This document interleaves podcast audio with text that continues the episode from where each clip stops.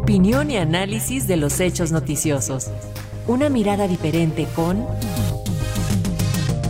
Felipe León López. ¿Y qué tienen en común Carlos Slim y Taylor Swift, además de sus fortunas millonarias y de contaminar el ambiente con sus jets? Este martes, Felipe León nos comenta acerca del papel que juegan tanto Taylor Swift como Carlos Slim en las elecciones de sus países y sobre el impacto e influencia que tendrían ambas personalidades en las elecciones de Estados Unidos y México. Bienvenido, Felipe, te escuchamos. ¿Qué tal? Buenas tardes, buenas tardes, amigos de Radio Educación. Pues sí en estas dos personalidades generan en el ambiente político pues mucha tensión, inquietud y nerviosismo.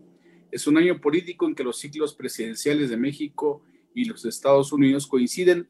Hay ambas personalidades públicas y mundialmente conocidas son factores que podrían incidir de alguna u otra forma en la agenda electoral y el ánimo de la sociedad que está pendiente de lo que pasa con los partidos y sus candidatos presidenciales.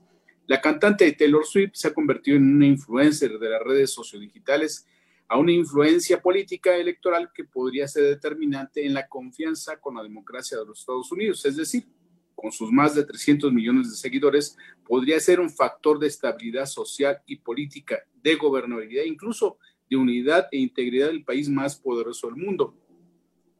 Si las semanas pasadas en la República, en las, eh, republicana televisora Fox le dio gran revuelo a las declaraciones de Vladimir Putin contra el presidente demócrata Joe Biden, en esos días la atención ha estado pendiente de lo que dirá Taylor Swift sobre sus banderas progresistas en defensa de la comunidad LGBTQ, el aborto, el feminismo y contra la conservadora América Profunda, esa que cada vez está más enferma de xenofobia, racismo y clasismo a favor de Donald Trump.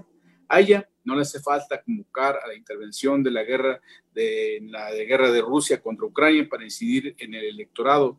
Por su parte, el empresario eh, Carlos Slim, como le hemos comentado hace ya varios años en este espacio, representa el mayor problema de México por la acumulación de capital que tiene, que según la revista Forbes sería de 71.100 millones de dólares, colocándolo en el segundo lugar del ranking mundial después de Bill Gates para el reciente estudio Oxfam, ese que descalificó hoy, por cierto, encabezado por Gerardo Esquivel y que podría encabezar el equipo económico de Claudio Simón, la fortuna de Slim, sumada a los otros tres magnates de, mucho menor tamaño financiero, porque se van sumando, Germán Larrea, Alberto Baileres y Ricardo Salinas Pliego, equivale a nada más y nada menos que el 9% del Producto Interno Bruto Nacional. Ese porcentaje además es más grande del que manejan alrededor de 130 países. Como lo hemos reiterado en otras ocasiones, Carlos Slim es un asunto de seguridad nacional, es una preocupación central en la estabilidad económica, en la confianza del país, tanto en los negocios como en la política, la democracia y el aval a quienes aspiran a cargos de elección popular.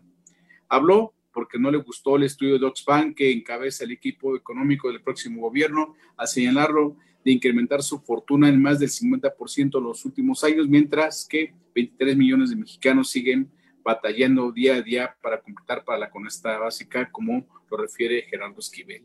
Slim no necesita redes sociales, ni voceros, ni porristas, ni equipos de propaganda para influir, incidir, decidir y hasta inclinar la balanza en las disputas políticas. No requiere pedirle permiso, ni siquiera sentirse amedrentado por un político, por más poderoso que éste sea, para fijar su posición en un comunicado, una rueda de prensa como la de ayer, porque sus palabras van directas y precisas, razonadas en función del timing político y la estabilidad financiera, pero también su silencio cala mucho y a veces hasta más fuerte que cualquier palabra. El crecimiento de las fortunas de los más ricos en México crecieron pues en alrededor del 32% entre el 2011 y el 2018, pero después de los años de la pandemia aumentaron pues más del 50% cada uno. Oxfam y Gerardo Esquivel apuntan que a pesar de la redistribución de la, de la pobreza, los ricos fueron más ricos y es el, por el esquema tributario al que se negó la actual administración a cambiar. Amigos de Radio Educación, el fin de sexenio va acompañado de muchos factores que, por muy guardados que se mantengan, se desatan en la recta final porque requieren irse acomodando a lo que sigue. El factor SLIN es fundamental por lo que significan sus respuestas de y propuestas. Si Taylor Swift influirá en las decisiones políticas de los demócratas en serios apuros para retener la presidencia de los Estados Unidos, nos preguntamos qué nos dijo entre líneas el ingeniero Carlos Slim en esta sorpresiva y nada casual conferencia de prensa. Dejamos aquí la duda, Buenas tardes, muchas gracias. Muchísimas gracias, Felipe León. Buenas tardes.